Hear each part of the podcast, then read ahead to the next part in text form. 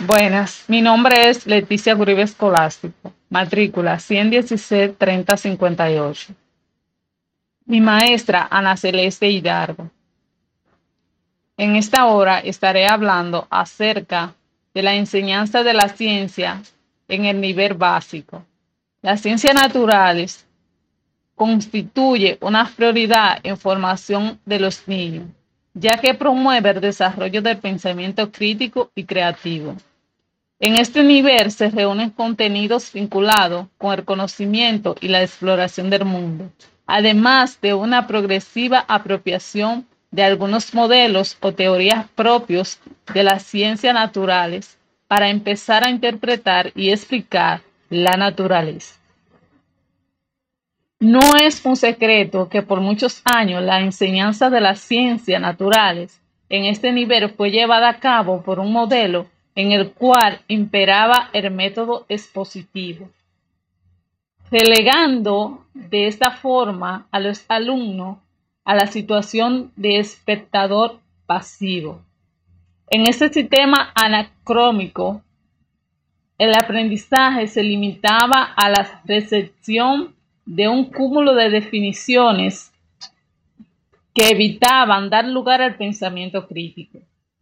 Por mucho tiempo se ignoró que los alumnos tenían experiencia propia y por lo tanto traían consigo sus propias definiciones.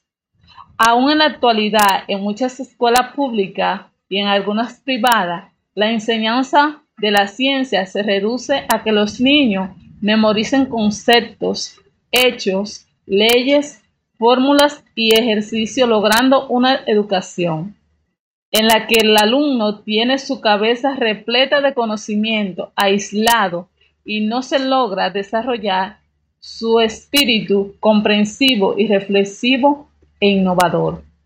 El docente de ciencias naturales ya no solo debe transmitir información, sino enseñar a utilizar esos conocimientos continuos de construcción y reconstrucción, organización y reorganización de idea y experiencia.